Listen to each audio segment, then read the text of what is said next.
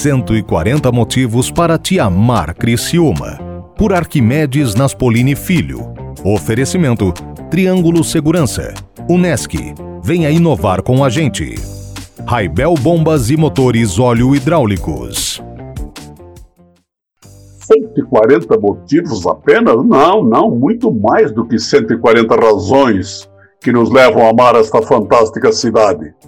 Sexta-feira, por exemplo, eu falei da participação da mulher no processo de desenvolvimento deste orgulho de cidade e prometi para hoje completar o raciocínio.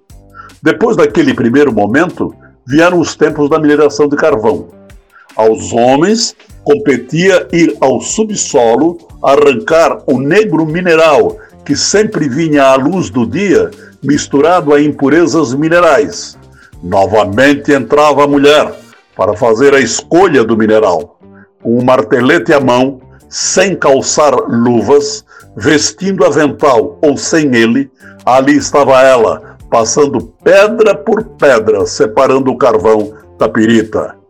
Aí veio o tempo contemporâneo e novamente encontramos a mulher exercendo papel preponderante no nosso dia a dia, como dona de casa, como educadora, como funcionária, como profissional liberal, na prestação de um rosário de serviços ao próximo, particularmente, e à comunidade como um todo.